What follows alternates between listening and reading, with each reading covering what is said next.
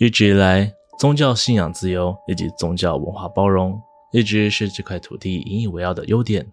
但是曾几何时，呃，不好意思，那个我们重新再来一次好吗？其实这支影片在写稿的时候，西给我删删减减给了很多次内容，我一直很挣扎，在有限的时间之内，是否要直接跟你们分享邪教的案例故事，然后结局就劝导所有人小心点就好。但这并不能阻止任何悲剧发生，甚至会对一些人造成恶毒伤害。毕竟网络霸凌的事件，我们看得太多太多了。邪教的概念当中涉及到的心理因素问题，牵涉十分广泛，并没办法用非黑即白的方式来跟大家描述。于是，最终我希望以这样的方式来分享今天的节目内容。大家好，我是西哥，今天要跟各位聊聊的是。如何成为合格的邪教教主？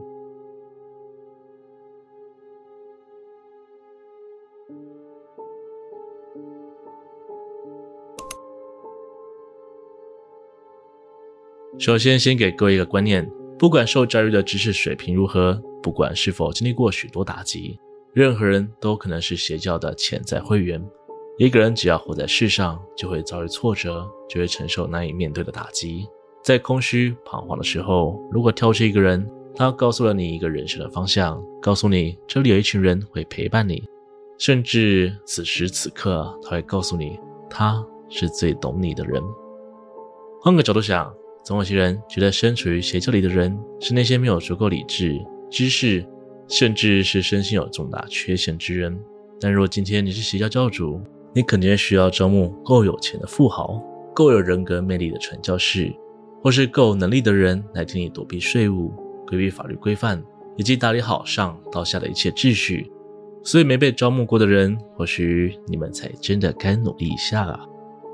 接下来，西哥我将依照学者们的研究，替各位列出邪教的成功因素以及步骤过程，并以历史中曾经出现过的案例来作为举证。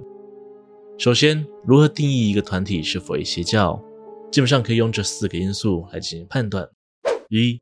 超然的信仰体系。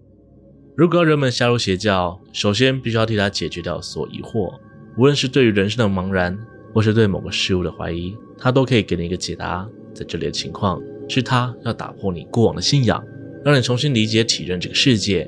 这个信仰体系通常十分排外，因为他要这套信仰成为你的唯一思想模式，成为你思想里的真理。而这套信仰体系又会展现出强大的包容力。当你加入之后，你会立刻感受到自己的特殊之处，会认为自己是特别的一员，并在连日的认同感中，转而认为没有加入圈子的那些人才是真正有问题的人。而在这段过程中，你将会被重新社会化，重新构筑统一的善恶观，直到所有人都保持同样的思想，并做出你过去绝对不会做的事情。二、制约制度。所谓的制约制度，就是透过一连串的规则与规定。慢慢的消除个体意识，重新打造成一个集体意识。无论是透过统一的服装、口号，还是定期进行念经、礼拜等动作，甚至是要求定期捐款、搬到指定的地方，这些行为除了可以消除个体意识，还可以做到一个能称为得寸进尺的心理学控制。曾经有人做过实验，询问住户是否愿意让他们在住家前安插广告牌，这个广告牌非常大。会严重影响到美观问题，想当然尔，自然是没有人会同意。于是之后，研究人员再度询问另一批人同样的问题，只是这次的广告牌大小相对正常，因此这次几乎所有人都同意了。两周之后，他们又再次前来拜访，并申请将广告牌换成原本一开始大小的版本，结果高达七十五趴的民众都接受了，这就是得寸进尺的概念了。先让人们答应一些微不足道的小要求，像是每周来礼拜一次，捐个十块，听听讲课，稍微帮忙做一些服务。久而久之，这些事项都会慢慢增加时间与数量，直到最后，那些信徒们都甘愿为信仰奉献自己。三、影响力组织，这一点也可以简单说成从众心理。当一个人身处于集团之内，并且个体意识已经开始被消弭时，在这里就会从情绪上被控制住。当周遭的人都说你是有罪的，是需要悔改的，而教主可以帮助你，基于从众心理，你就会开始相信他们所说的话。另外，当人群聚在一起时，一定会出现激昂、充满凝聚力的情绪，这可以说是一种同才压力。但群体的气氛到达高峰时，你再也不去思考是非对错，不会去询问自己在做什么，呈现人云亦云的状态。这种情绪出现久了，自然就会让你认为这就是正确的事情与想法，并且深陷其中不可自拔。当然，要破解这种情绪的方式很简单，只要人跳出来表达反对意见，反抗这股情绪。便可以及时阻止情绪继续扩散，而邪教也理解异议的严重性，于是他们通常都不允许任何批判出现，或者是用不知所云的方式回答，之后让其他教徒去打压排挤对方。更严重的会出现殴打、虐待、当众羞辱的情况。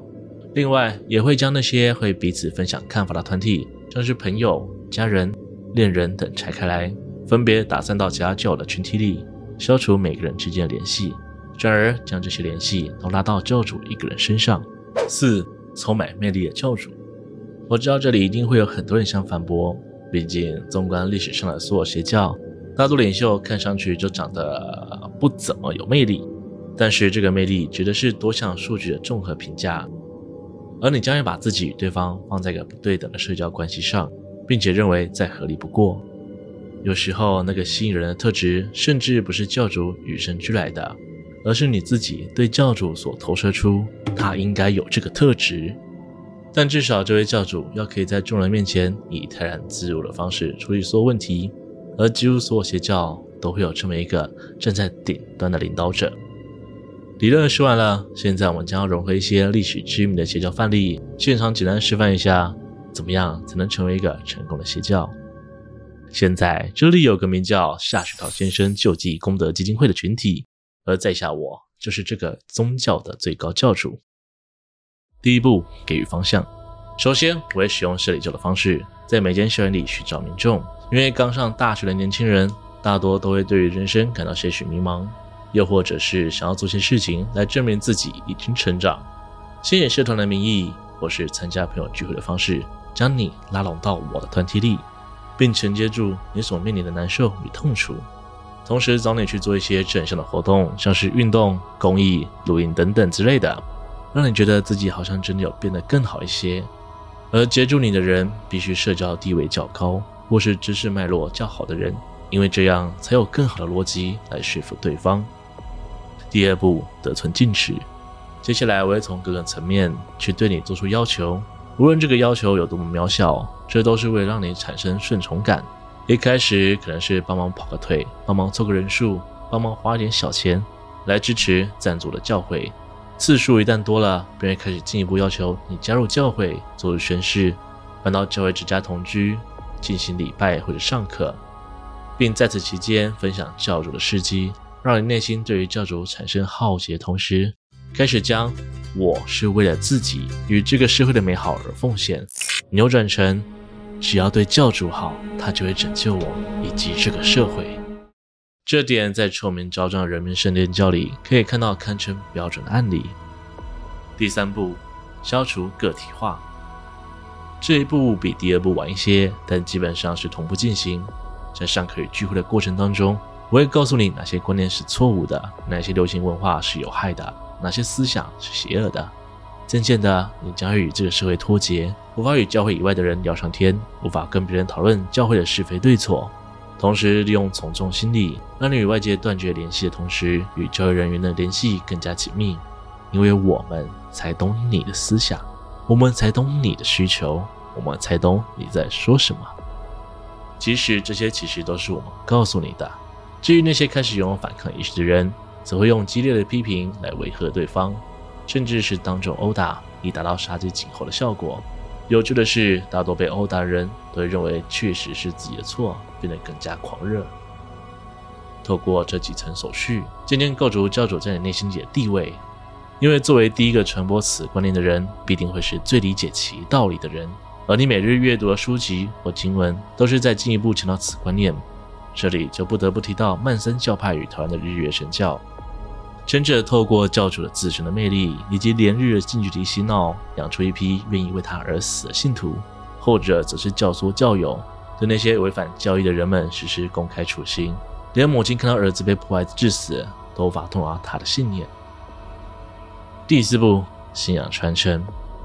基本上到了这一步，你已经是我的狂热信徒了。不管我做什么、说什么、要求什么，你都会愿意替我办到，甚至是要你做伤天害理的事情，你都会毫无怀疑的执行。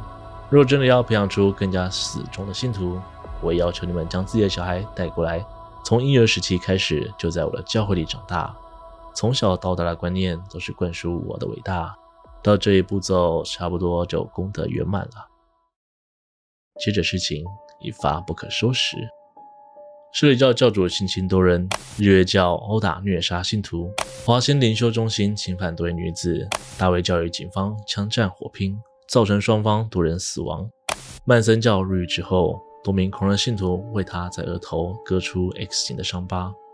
人民圣殿教最终造成九百多位信徒同时死亡，五大洋教三十二人离奇死亡。看。这些都是血淋淋的历史，但你们知道最可怕的是什么吗？是这些入教的人，他们无路可退。当他们进入这个宗教后，他们被切断向外连接的管道，因此只能越陷越深。当他们试图向外寻求救援时，那些被求救人打多的观念是：啊，你就不要去啊！啊，这些鬼话你也敢信哦？啊，你这样花钱，你爸妈不打死你吗？是啊，啊，你还不是在做一样的事情？除了邪教内部的问题，外部的人们也是把这些教员越推越深的原因之一。而且我从一开始到现在说的都是宗教所造成的影响，但是能套用到邪教定义上的群体真的是太多太多了。